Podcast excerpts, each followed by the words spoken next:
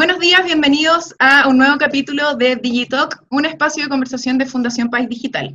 Em, vivimos en una contingencia marcada desde diciembre del 2019, una emergencia sanitaria que sin duda eh, nos ha hecho ver un poco cómo la tecnología nos puede ayudar a, sobresalir y salir del paso de esta emergencia eh, sanitaria que eh, afecta a todo el mundo. Cómo las tecnologías están impactando la salud de las personas. Para hablar de eso, hoy día me encuentro con Alfredo Almenares, director médico de Intersystem para Latinoamérica. Buenos días, Alfredo, ¿cómo estás? Buenos días, María José. Qué gusto poder estar hablando con vos. Ay, muchas gracias. Eh, bienvenido. Eh, para empezar, eh, entendiendo un poco lo que estamos viviendo hoy día a nivel global sobre esta pandemia que, bueno, a todos nos tiene un poco afectados, y sobre todo el área de la salud, queremos saber cuáles son las ventajas de contar con sistemas interoperables en, en sistemas sanitarios y saber un poco, conocer la experiencia de Intersystem en este sentido. Bueno, bien, yo creo que la principal ventaja, y, creo que es el objetivo final de todos los que trabajamos en salud, es eh, mejorar la calidad de atención que reciben los pacientes. ¿sí? Eh, hay un precepto básico en, medicina, en salud, que nos enseñan a todos, que es, eh, no puedo atender al paciente que no conozco. Esto es válido también para los pacientes. Los pacientes no pueden cuidarse a ellos mismos, no pueden estar al tanto de su salud si no conocen también lo que les está pasando ni, los detalles de cómo deben cuidarse. Eh, esto es lo que viene un poco a resolver la, interoperabilidad y si me permitís ir un paso hacia atrás y contártelo desde una, experiencia personal, yo creo que se grafica mejor la situación. No sé si se llega a ver, pero la persona que ves ahí en esa foto casualmente es mi abuela esa personita que está ahí. Mi abuela, cuando yo estudiaba medicina, eh, de hecho cuando recién me había recibido también, mi abuela eh, tenía una cardiopatía, ¿sí? una cardiomegalia que le requería múltiples atenciones, consultas con múltiples este, profesionales de salud.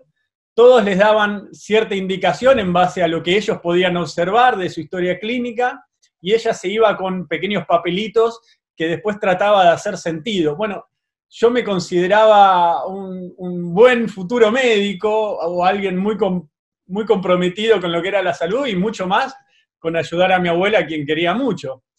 Y a mí me pasaba en esa situación que no podía hacer sentido de, todo, de todos esos pedacitos de información que ella tenía y no, no, encontraba la manera de comprender qué le estaba pasando ni cómo la podía ayudar de la mejor manera, ¿no? Y eso es un poco lo que nos pasa históricamente a, nivel humano, que es profesionales de la salud que, tienen que, quieren dar buena calidad de atención, pero solo tienen parte de la información y tienen que nadar este, en, lo que tienen y, y, usar el tiempo de atención en llenar esos huecos como pueden.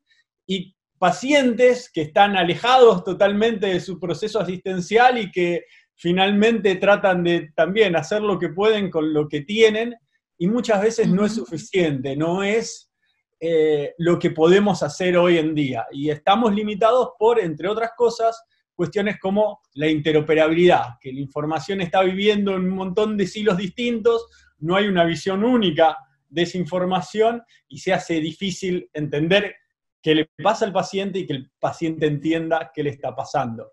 Eso es lo que viene a buscar un poco la interoperabilidad. Y, para ser puntuales en cómo lo hace y cómo aborda esa calidad, más allá de lo que decimos, es esto de eh, evitar eh, duplicación de estudios cuando ya se lo hicieron en, eh, en, otra atención y simplemente yo se lo vuelvo a hacer porque no, no tengo acceso. Evitar errores médicos, de, por ejemplo, no, no percibir que un paciente puede tener una alergia a un medicamento que le estoy por prescribir de vuelta, porque ese dato estaba en otro registro. Em, y, ahí se pierde un poco la, información, me imagino, entre un centro y otro centro. Pero claro, mira, yo te lo digo como paciente más que como médico. Un paciente que se sienta enfrente de un médico en el ambulatorio o esté recostado en su cama y el médico lo venga a ver y que ese paciente reciba de ese médico a un a un médico que lo conoce, a un clínico que lo conoce, que dice, sé que te está pasando esto, que esto es lo que venís tomando y así te ha ido en el tiempo. Ese es un paciente que se pone a llorar de emoción, porque es algo que no está pasando y aumenta, mejora, mejor dicho, eh, esa relación, ese vínculo médico-paciente. Así que como ves, finalmente no es de, sobre tecnología, la tecnología lo viene a apoyar esto, pero es un fenómeno muy humano. un habilitante al final. Exactamente, es una, un habilitante, una herramienta para, para este fin que es dar mejor calidad asistencial. y, lo que eh, lo que te preguntaba en, esta pregunta, eh, ¿cuál es la experiencia global y en Chile que, tiene Intersystem sobre, sobre interoperabilidad? Bien, entendida la necesidad, comprenderás que ya hay muchos esfuerzos este, para lograr esta tan deseada interoperabilidad. Interoperabilidad, para ser claro, se entiende como eh, el intercambio de información con el habilitante de poder utilizar esa información. No entendamos interoperabilidad como una acumulación de datos. Es importante también esto de normalizarlo, transformarlos, hacerlos adecuados para que uno los pueda abstraer y comprender. En ese sentido, InterSystem trabaja con las redes más grandes de intercambio de información a nivel global. Te puedo dar como ejemplo el estado de Nueva York, que hoy lamentablemente está sufriendo el punto más duro de esta pandemia y se beneficia, entre otras cosas, de tener una red interoperada que cubre alrededor de 40 millones de pacientes, que son 400 puntos de información que están compartiendo datos, y a partir de eso podés gestionar lo que está pasando y responder de una forma asertiva este, ante los cambios epidemiológicos que el virus está presentando. Esa red se llama Healthix, es una red que utiliza nuestra herramienta, lo utiliza muy bien y que a partir de que ha interoperado, después ellos descargan toda su innovación y su capacidad creativa para generar nuevas soluciones, ¿sí? que van más allá de nosotros. Ahora, en Chile también lo tenés, en Latinoamérica y en Chile en particular, también tenés redes que comparten esta información. Eh, Talcahuano, sin ir más lejos, es un servicio de salud que tiene tres hospitales, que tiene varias clínicas eh, o centros de atención primaria, y están todas conectadas en un mismo registro y compartiendo información. Un paciente que radica en Talcahuano, su información fluye entre esos centros de salud. Esfuerzos hay. El problema es que están limitados. Uno desearía que eso no sea Em, limitado a, tu código postal. La gente habla mucho del código genético, yo digo es más importante el código postal. Depende de dónde vivís hasta dónde, lo que podés hacer y a lo que accedes.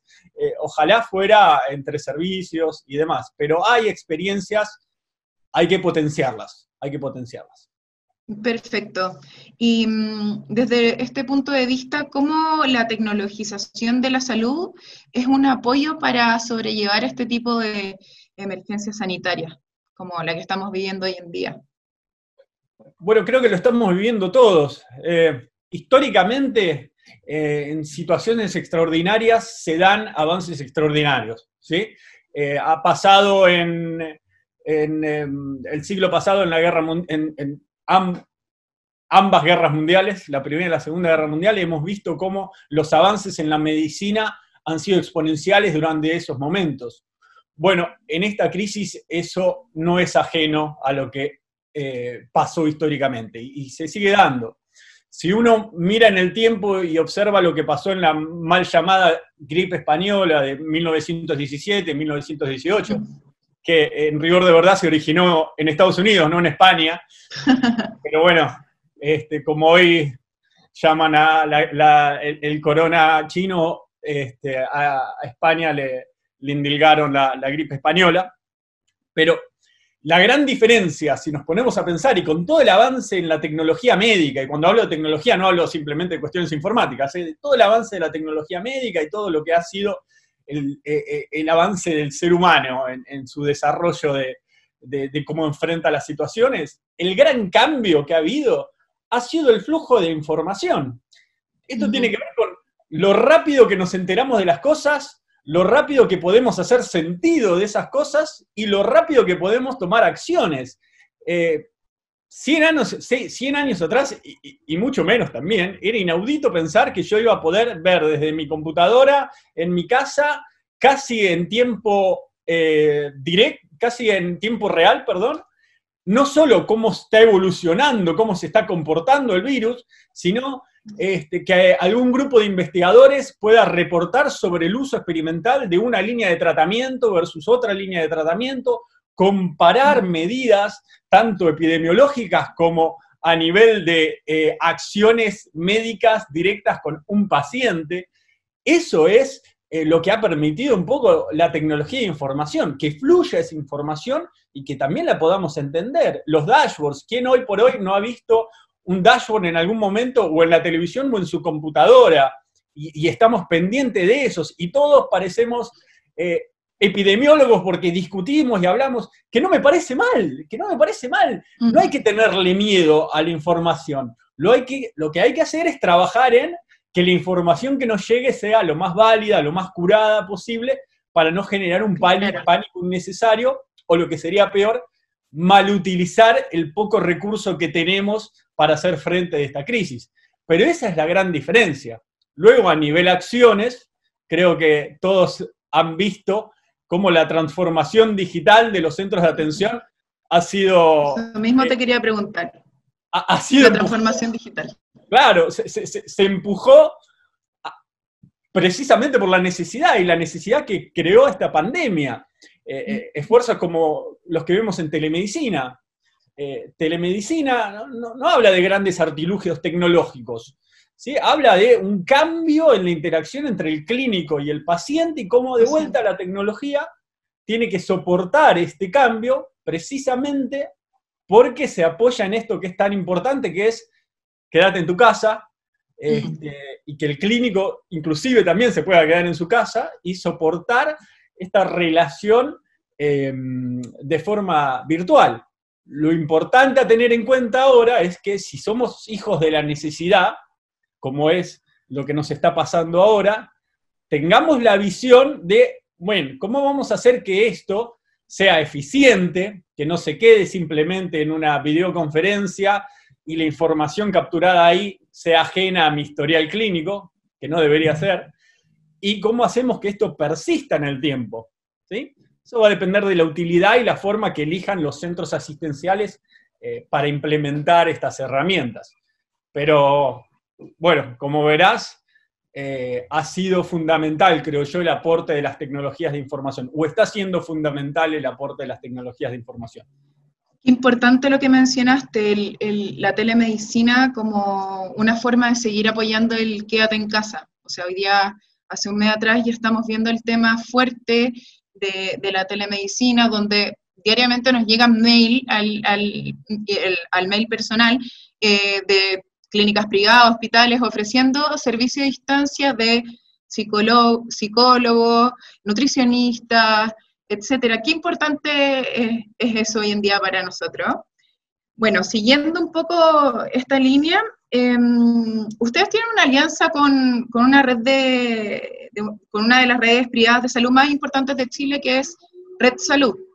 Eh, ¿Cuál es el alcance de esta y de qué forma beneficiará a, pacientes y clínicos?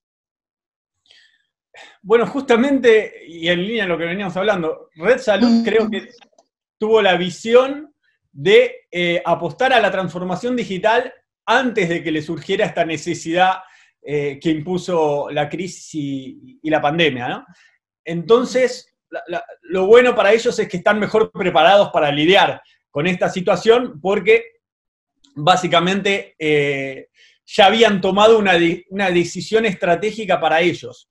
Este, habían hecho o hicieron un análisis largo, completo, detallado de, cuáles eran sus necesidades y cómo pensaban que era la mejor forma de abordarlo, seleccionaron Intersystems para que los acompañe en esa transformación y hoy vemos que están pudiendo responder de mejor manera y respondemos juntos, porque somos aliados mm. en este esfuerzo que es implementar para, para, para esta red.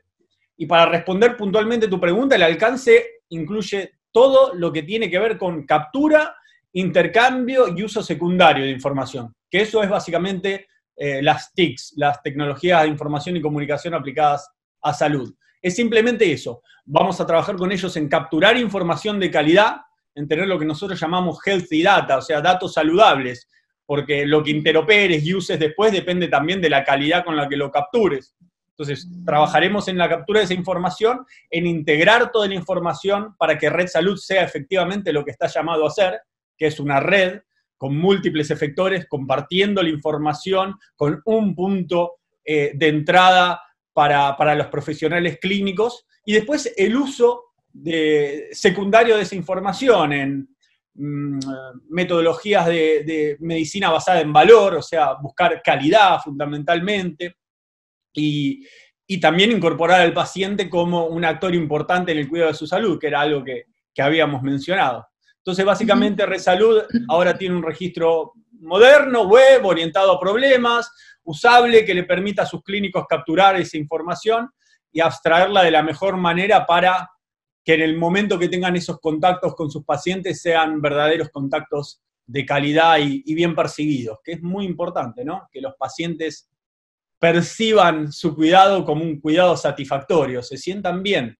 sientan, no solo me conocen, sino acá me sentí bien. Eh, eso es o sea, ser, ser un paciente más que un producto. Sí, sí, qué feo, qué feo que alguien lo, tenga que sentir así, ¿no? Que, mm. Pero bueno, no, debería ser. Red Salud viene trabajando en que eso no sea así hace mucho tiempo para nosotros en ese sentido es la alianza perfecta, porque estás trabajando con alguien que sabe lo que quiere y que tiene valores similares a los nuestros, es simplemente darles eh, esas herramientas para que desarrollen todo el potencial que tienen en, salud y puedan darle los mejores beneficios a sus pacientes. Así que será, está haciendo y, creo que va a ser un, un trabajo muy lindo el que hagamos juntos. Súper, Alfredo. Muy claro con todas las ideas. No sé si quieres agregar algo más que se haya quedado afuera, algún llamado, alguna reflexión. No, mira, básicamente algo que me gustaría simplemente eh, reforzar es, hoy por hoy estamos viendo un montón de iniciativas, son importantes. No pongamos piedras en el camino de esas iniciativas, estas nuevas formas de contactarnos que existían hace mucho tiempo, simplemente ahora las validamos. ¿sí? Eh, creo que lo principal para que la telemedicina sea telemedicina es que, tanto que los dos actores estén dispuestos a participar. Hoy vemos que eso se da. Los clínicos están dispuestos a participar, quizás antes eran más reacios, y los pacientes ahora lo ven como una buena alternativa eh, para recibir cuidado. No pongamos piedras en el camino, dejamos, dejemos que eso evolucione, acompañemos esa evolución, estamos un poco corriéndolo desde atrás con las medidas y, lo que podemos hacer para soportarlo, que, los pacientes puedan acceder a sus bonos, que los clínicos mm. puedan este, entender que esto es un encuentro eh, médico-paciente como cualquier otro, y tengamos visión de cómo le damos continuidad a esto. No se va a terminar la pandemia y después vamos a volver a hacer lo que hacíamos antes sin ningún cambio. Lo de antes va a volver, pero van a haber cambios en la forma de interactuar. Telemedicina, como tantas otras cosas en tecnología, está para quedarse. Veamos cómo de a poco lo vamos ajustando para que sea eficiente y podamos seguir utilizando en el tiempo. Concuerdo plenamente contigo, qué importante como, como, las tecnologías al final van a seguir permeando fuertemente todas las áreas, teletrabajo, teleeducación, telemedicina, entre otras. Em, muchas gracias, Alfredo, por estar hoy día con nosotros en un, en un nuevo capítulo de Digitalks, eh, un espacio de conversación de Fundación País Digital. Gracias a vos, fue un placer. Gracias por sumarse el tiempo. Esperamos tenerte próximamente después de que pase todo esto para contarnos un poco también una reflexión sobre lo que fue eh, la telemedicina durante esta pandemia. Así que totalmente invitado. Cuando quieras, mientras tanto, estaré aquí en mi casa, así que bienvenidos. Nos vemos, muchas gracias. Muchas gracias. Gracias a todos por eh, estar con nosotros en este nuevo capítulo de Digitax. Hasta la próxima.